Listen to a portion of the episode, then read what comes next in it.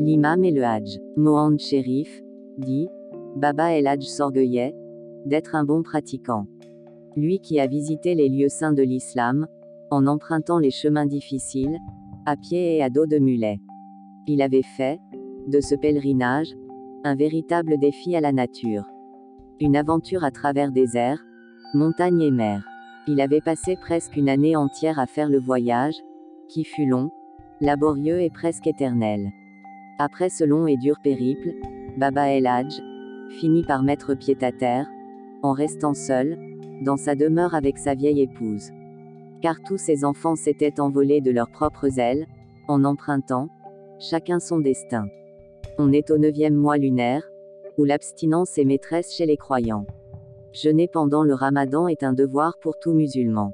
Mais, cette nuit, le couple par malheur, s'est réveillé plus tard que d'habitude. Et le vieux, le visage blême, somnolent, se retourna vers sa femme en titubant. Bon Dieu, dit-il, il fait presque jour. Prépare-nous vite à manger, avant que le soleil ne se lève. En ce moment-là, il faisait encore noir. Il y avait seulement, un mince filet de lumière qui traversait les persiennes. En ce énième jour du ramadan, pris de panique et pressé par le temps. Les deux vieillards ne s'attendaient guère à être en face d'une telle situation. Ils décidèrent enfin, après moult hésitations et à la va-vite à prendre leur petit déjeuner, tout en étant rangés par le doute. Un doute, vague et imprécis, accentué par l'absence de l'appel du muezzin. Au lever du jour, à la fin de la prière de Dor, Baba El Hadj se précipita hâtivement vers l'imam de la mosquée. Me voici perdu, dit-il à l'adresse de l'imam. Qu'est-ce qui te fait perdre? répondit l'imam à El Hadj. Il se confessa en lui racontant l'histoire de bout en bout, dont l'espoir d'avoir de la compassion. Et pour qu'enfin, il se débarrasse de la lourde charge, un chapelet de remords qui pesait sur sa conscience depuis l'aube. L'imam, l'oreille attentive, finit par dire Écoute, Hadj, il semble que tu sois rangé par le doute et l'incertitude. Et il semble aussi que vous aviez été atteint par l'aube quand vous aviez décidé de manger. Par conséquent, en rompant le jeûne délibérément, vous avez rompu le pacte qui vous liait à Dieu. Et l'imam continue sur un ton solennel, ne cherche point d'excuses, repens-toi devant Allah de cet acte prohibé. Tu devras rattraper ton jeûne, faire deux mois successifs ou nourrir 60 pauvres. C'est l'expiation. Baba El Hadj lui coupa instantanément la parole et ajouta Écoute, Cheikh. Il semble que vous aviez mal compris, il ne faisait pas encore jour. J'en suis sûr, ma femme aussi, quoique nous avons plus nos yeux et nos oreilles de 20 ans. Il y avait, juste un soupçon de lumière, un semblant de clair de lune, pas plus. Je vous le dis, sincèrement, mon cher monsieur, l'imam. Ma femme et moi avions observé scrupuleusement le jeûne et nous ne l'avions nullement rompu. L'imam tenace, d'un ton sec, répondit à Mohand Sherif, vous aviez été négligent, et vous deviez vous repentir d'avoir agi comme vous l'aviez fait. Et Allah agrée le repentir, de celui qui se repent. Baba El Hadj, loin d'abandonner la partie, insistait dans sa logique et revint à la charge, afin d'amener l'imam à plus de raison et à plus de sympathie à son égard.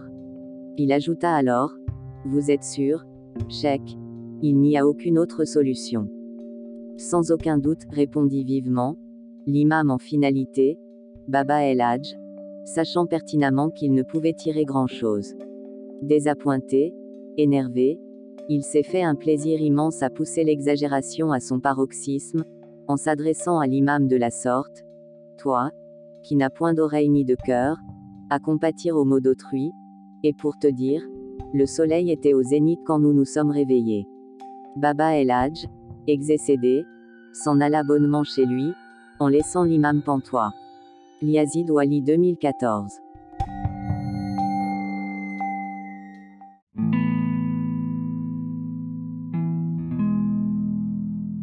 La maison isolée. Quand nous décidâmes, tous ensemble de construire cette maison, isolée, en plein maquis d'Igdem, notre première pensée est allée vers nos grands-parents, aux morts, et à l'ancien village de 35 maisons, détruit en 1957 par l'armée coloniale. Une marque de respect, de gratitude et de reconnaissance pour leur héroïsme. On a été unanimement d'accord pour ériger la maison au sommet du village. Plus exactement à la place du Gourbi de Hadjlagder Bamed encore debout. Il porte en lui, une valeur historique, un symbole, un lieu spirituel, chargé d'émotions et de souvenirs. Majestueux, sous le regard pesant du mont Tila. Car pour nous tous, ça reste un patrimoine, une richesse culturelle, matérielle et immatérielle appartenant à une communauté comme héritage du passé. Ce passé est un témoin de notre histoire et de notre identité. Il est également un bras de levier pour le développement économique et social, ses retombées sont énormes et multiples. Ainsi, la conservation, la sauvegarde et la préservation d'un bien, permet de transmettre aux générations futures un patrimoine de valeur, viable économiquement, riche culturellement et respectueux de l'environnement. Avec nos petites têtes distraites sur les épaules, remplies de toutes ces idées, on commençait à réfléchir à la manière la plus adéquate pour reconstruire la maison. Il faut dire que chez les Yahalawi, se perpétue une tradition de bâtisseurs, de père en fils. Un art et un savoir-faire, hérités des lointains ancêtres, qui remontent dans le temps, voilà des siècles. Toutes les mosquées, toutes les fontaines et autres maisons renferment en elles, une leçon d'architecture. Typiquement berbère dans leur conception. On n'avait alors, aucun droit à négliger cette particularité unique, il faut la préserver à tout prix. Car Guinzet, un site touristique à lui seul, une vraie dimension. Du haut d'un prestigieux rocher qui culmine à 1200 mètres d'altitude. Aux falaises vertigineuses, qui donnent du tournis aux plus téméraires, vaut à lui seul le déplacement. Et tout en bas, au pied du précipice, s'étale de tout son long, comme un collier de perles, les maisons accolées les unes aux autres, aux tuiles rouges, serpentées par des ruelles étroites et nombreuses, baignant dans une verdure de végétation luxuriante. Le pays de Jedi Yahala révèle toute sa splendeur et offre aux visiteurs tout son charme et toute sa beauté naturelle. Ce paysage semblable à un nuage suspendu, se voit jusqu'à Atouar Tiran. Guinzet, est sans conteste, un très beau village d'Algérie, riche en histoire et en patrimoine. Les vieilles maisons en pierre, avec des tuiles rouges et aux portes d'ébène, fabriquées de mains de grands artisans de Ben Yala. Même si le béton a fait une grande percée comme partout ailleurs. Beaucoup de vieilles bâtisses, Atanakousht, Ladada, Bouzoulit et son satellite Tadart, à Agdan Salah, Taourirt, Igoudan, Boudelten et j'en passe, ont gardé un indéniable cachet d'authenticité. Avec leurs toits, de tuiles noircies par le soleil, leurs vieilles pierres érodées par le temps, dans des ruelles étroites et sinueuses, aux pavés en pierre taillée. Elle ferait sans aucun doute, une belle carte postale, le bonheur du peintre ou du photographe.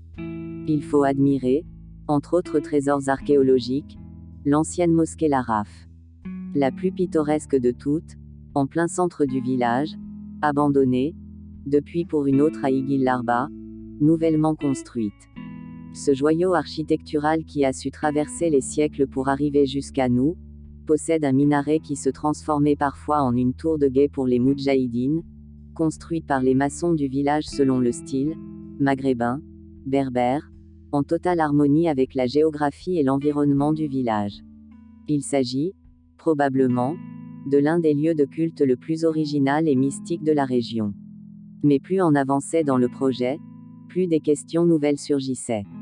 Faut-il reconstruire la maison à l'identique, en pierre, en pisé, avec un toit en tuiles Reste-t-il encore des artisans maçons habiles, capables de tailler la pierre?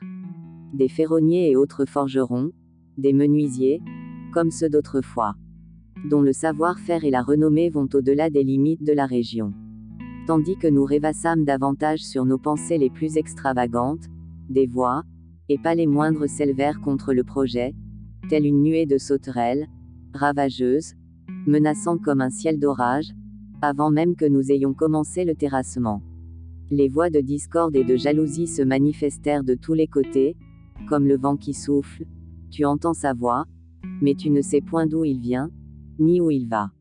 Alors, pour ne pas envenimer les choses et pour ne pas rentrer dans des rivalités et de guerres intestines, nous décidâmes, juste une poignée d'adhérents, de changer de lieu et d'aller vers une autre terre, pas loin, toujours à Igdem, la terre de Saïd Wali d'Issed ou Mahaza.